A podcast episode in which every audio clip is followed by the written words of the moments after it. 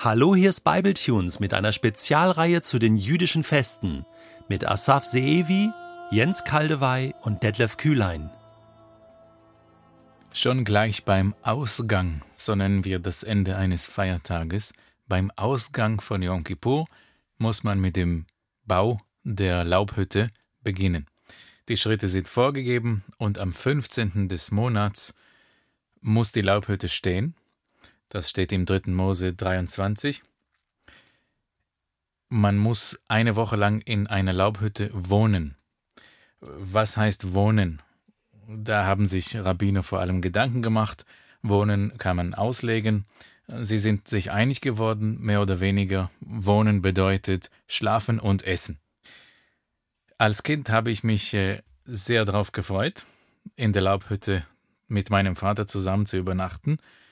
Er wollte zwar nie, aber ein paar Mal konnte ich ihn überzeugen bzw. zwingen. Äh, gerade in dieser Zeit werden die Abende in Israel angenehm. Es kommt wieder eine schöne, kühlere Luft als im Sommer. Nachts wird es draußen auf jeden Fall langsam angenehmer als drinnen. Als äh, Jugendlicher habe ich eine Laubhüttenausstellung besucht in einem Museum in Jerusalem. Und ich kann mich daran erinnern, dass besonders die deutsche Hütte total schräg war in meinen Augen. Alle Laubhütten waren sehr locker gebaut mit irgendwelchen Textilien als Wand, nur die deutsche bestand aus wuchtigen Holzplatten. Damals habe ich nicht verstanden, weshalb die deutschen Juden solche merkwürdigen Laubhütten gebaut haben. Heute verstehe ich das. Seitdem ich das Klima nördlich der Alpen kenne, ist das klar. Äh, ich habe jedes Jahr fühle ich einen Trost in mir, dass der Auszug aus Ägypten, an den äh, das, der, der Feiertag äh, gedenkt, dass der Auszug aus Ägypten nicht über Grönland verlaufen ist. Das hätte noch viel schlimmer ausgehen können. Das Laubhüttenfest äh, ist so im Christentum nicht vorhanden, nicht äh, eingegangen.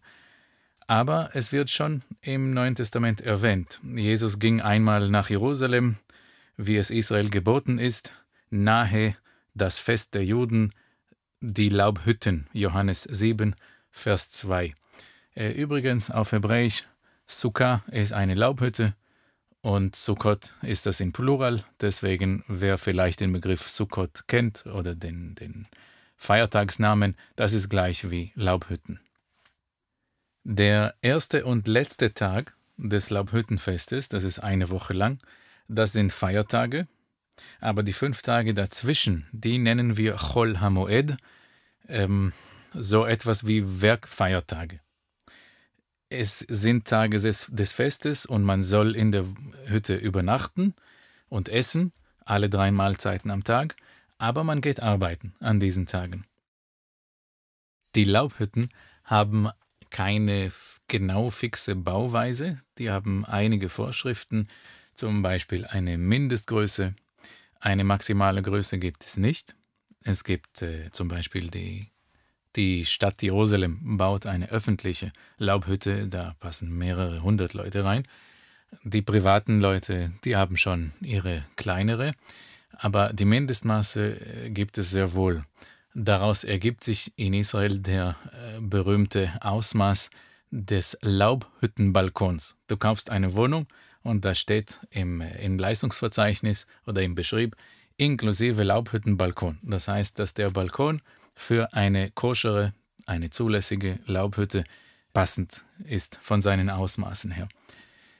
Die Öffnung darf so und so groß sein, das Dach, das ist ganz wichtig, das besteht aus Laub. In Israel verwenden wir normalerweise Palmblätter, die entweder im Land äh, aus den Plantagen kommen und verkauft werden oder importiert werden aus Ägypten.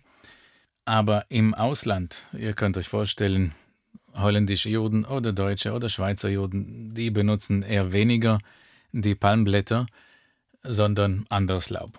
Ganz wichtig ist, dass man die Sterne nachts sehen kann. Sobald man sie durch das Dach äh, sehen kann, ist das okay. Es darf aber keine fixe Pergola sein. Du kannst nicht eine fixe Pergola mit äh, zum Beispiel Blauregen drauf. zur Laubhütte erklären und einfach Stoff drum hängen, das ist nicht äh, erlaubt. Das, du musst eine Laubhütte bauen, damit du nachempfinden kannst, was die Israeliten im Auszug aus Ägypten unterwegs wohl gemacht haben. Auch ihre Station, übrigens mehrere Stationen, mindestens zwei, während der Wüstenwanderung, heißen Sukkot. Manchmal in einigen äh, Bibeln wird es übersetzt, me meistens nicht. Die Raststätte hieß dann Sukkot, aber jetzt äh, weißt du auch, es heißt einfach nur Laubhütten. In der Laubhütte sind die Kinder beauftragt zu schmücken. Meistens machen sie so Papierschlangen und Papierketten, Krepppapier, Zeitungspapier, alles Mögliche, was da kommt. Ähm, Gemälde je nach Alter vom Kind. Und ganz wichtig, man braucht die vier Pflanzenarten. Warum? Ja, weil es in der Bibel steht, in der Tora. Wir wissen nicht genau warum. Es gibt Auslegungen, aber du musst sie haben. Das heißt ein Etrog, das ist äh, so etwas wie eine Zitrone. Sie riecht wunderbar, hat überhaupt keinen Geschmack und man kann sie, diese Frucht, nur dafür gebrauchen. Ich vermute, in Israel gibt es den größten Markt für diese Frucht weltweit. Es wird entweder im Land angebaut oder importiert. Ähm, Myrte, Myrtenblätter, das ist so ähnlich wie äh, ein Buchsbaum sieht es aus. Dann einen Palmwedel und eine Trauerweide. Warum? Ja, weil es so geschrieben steht. Und diese vier Pflanzenarten, die für das Land typisch sein sollten, die binden wir zusammen und mit denen geht man dann zum Gebet über diese Woche. Man soll sie auch schwingen. Warum, wissen wir nicht, aber man soll sie schwingen und es kommt zu interessanten Bildern und Situationen, wo man äh, fromme Juden sieht, wie sie durch die Straßen spazieren gehen und irgendwelche Blätter in den Himmel werfen und wieder auffangen, mehr oder weniger.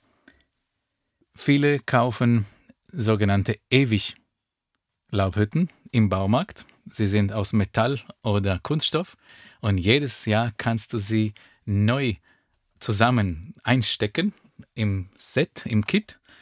Ähm, dazu gehört auch schon mal ein Dach aus Bambusmatten, das machen vor allem Umweltbewusste. An diesen fünf Tagen zwischen den zwei Feiertagen vom Laubhüttenfest wurde Simchat Bet HaShoeva gefeiert, übersetzt Freude des Wasserschöpfhauses. Das ganze Jahr über hat man Wein auf den Tempelaltar gebracht, an diesen Tagen auch Wasser. Das Wasser hat man am Wasserbecken Siloa in Jerusalem im ältesten Stadtgebiet geschöpft, am tiefsten Punkt, und über die Hauptstraße in den Tempel gebracht. Man betete für viel Regen, das ist genau die Jahreszeit, damit die Anbauperiode gesegnet wird mit viel Wasser. In der Mishnah steht im Traktat Sukkah 5, ich lese vor in eigener Übersetzung, Jünger und Männer des Werkes tanzten mit Fackeln in ihren Händen und sagten Dienst und Lobworte. Wer die Freude des Wasserschöpfens nicht gesehen hat, hat keine Freude in seinem Leben gesehen. Am ersten Tag des Festes gingen sie in den Frauenbereich im Tempel und haben einen großen Tikkun, das heißt eine bauliche Veränderung, gegeben. Es waren dort goldene Laternen und vier goldene Becher, und vier Leiter jeder. Und vier Kinder von den Priesterschülern, in deren Händen Vasen mit 120 Log, von denen sie in die Becher verteilten. Und es gab keinen Hof in Jerusalem, der nicht mit dem Licht des Wasserschöpfens beleuchtet war.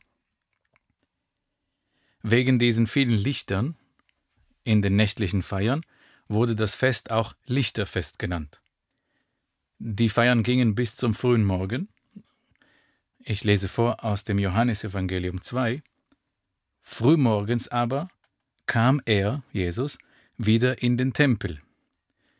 Im Zusammenhang mit diesem Lichterfest sagte Jesus dann, Ich bin das Licht der Welt. Wer mir nachfolgt, wird nicht der Finsternis wandeln, sondern wird das Licht des Lebens haben. Johannes 8, 12. Wenn das nicht reicht, ist der Tag nach Ende des Laubhüttenfestes, das wird der 22. Tishrei sein, schon wieder ein Feiertag. Das nennen wir Simchat Torah, übersetzt Torah-Freude. Der Feiertag etablierte sich aus dem Brauch im babylonischen Exil, die Torah nach Kalenderwochenabschnitten zu lesen, über das ganze Jahr verteilt. An diesem Tag kommt man zum Ende der Torah und beginnt gleich die Lesung von vorne an. Dann gibt es Tänze und Süßigkeiten in und vor den Synagogen mit Torarollen, die um die Synagogen herum geführt werden. Das lieben Kinder und Jugendliche, vor allem Jugendliche, weil alle mit Toffee und Schokolade bewaffnet werden. Und man darf dabei, es ist ganz legal, die anderen, vor allem die jüngeren Kinder, mit voller Wucht und voller Liebe beschießen.